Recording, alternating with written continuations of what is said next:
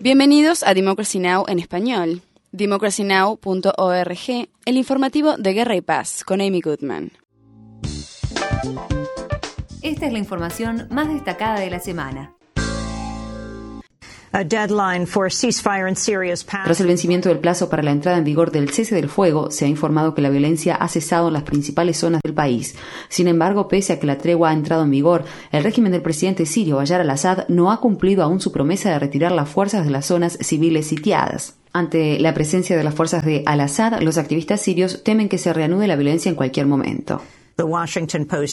El Washington Post reveló que la CIA ha operado aviones no tripulados de vigilancia secreta en Irán en los últimos tres años en un intento de descubrir pruebas de un programa de armas nucleares iraní.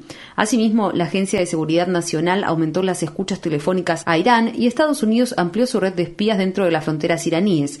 La noticia sale a la luz apenas días antes de que Turquía organice negociaciones sobre el programa nuclear iraní. La semana pasada, el periodista de investigación Seymour Hersh reveló que el Comando de Operaciones Especiales Conjuntas de Estados Unidos entrenó al grupo opositor Organización de los Muyahidines del pueblo iraní, MEC, en un lugar secreto en Nevada, a pesar de que el grupo figura en una lista de organizaciones terroristas del Departamento de Estado. El MEC ha sido vinculado al asesinato de varios científicos nucleares iraníes.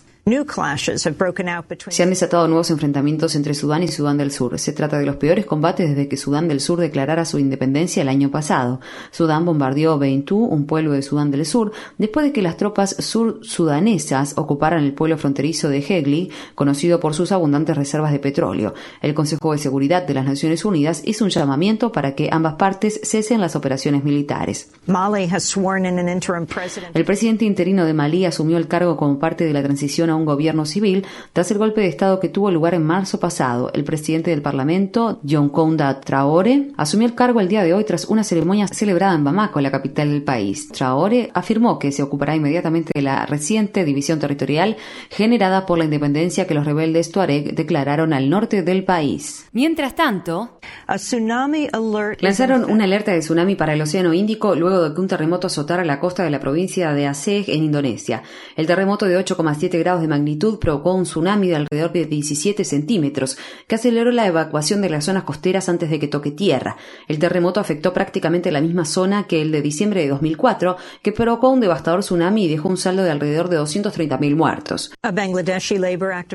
Un activista sindical de Bangladesh que contribuyó a hacer públicas las condiciones de trabajo en la industria de la vestimenta del país fue brutalmente asesinado. El cuerpo de Aminul Islam, de 40 años, fue hallado en las afueras de la ciudad de Dhaka la semana pasada, pero en un principio fue sepultado porque la policía no lo pudo identificar. El cuerpo de Islam mostraba signos de tortura y sus manos y dedos gordos de los pies estaban destrozados. Islam fue arrestado hace dos años y torturado por la policía y los servicios de inteligencia por protestar contra los bajos salarios de la industria de la vestimenta. Bangladesh es un gran proveedor de ropa de las compañías de Estados Unidos, incluidas Walmart y H&M, y ha ido ganando popularidad entre los fabricantes como una alternativa de costos más bajos que China. En los últimos años, docenas de trabajadores han muerto en incendios en fábricas de Bangladesh. En otras noticias, en Arizona, dos personas que intentaban cruzar la frontera procedentes de México fueron asesinadas en un presunto ataque de una milicia armada. Según el departamento del sheriff del condado de Pima, las víctimas fueron asesinadas cuando una camioneta que llevaba 30 inmigrantes indocumentados cerca de la localidad de Eloy, en Arizona, fue emboscada por sujetos con ropa camuflada armados con rifles. El ataque se produjo en momentos en que los legisladores de Arizona están estudiando una medida que crearía una milicia armada respaldada por el Estado para trabajar con los agentes de la patrulla de fronteras a lo largo de la frontera entre Estados Unidos y México, con el fin de capturar inmigrantes indocumentados. Rick Santorum, se retiró de la carrera por la candidatura presidencial republicana, lo que prácticamente le dio la victoria a Mitt Romney como el candidato republicano a la presidencia. Santorum fue el principal rival de Romney en la primera ronda de elecciones primarias, pero perdió apoyo en el último mes a medida que Romney constituyó un liderazgo aparentemente insuperable. El martes, Santorum reconoció la derrota.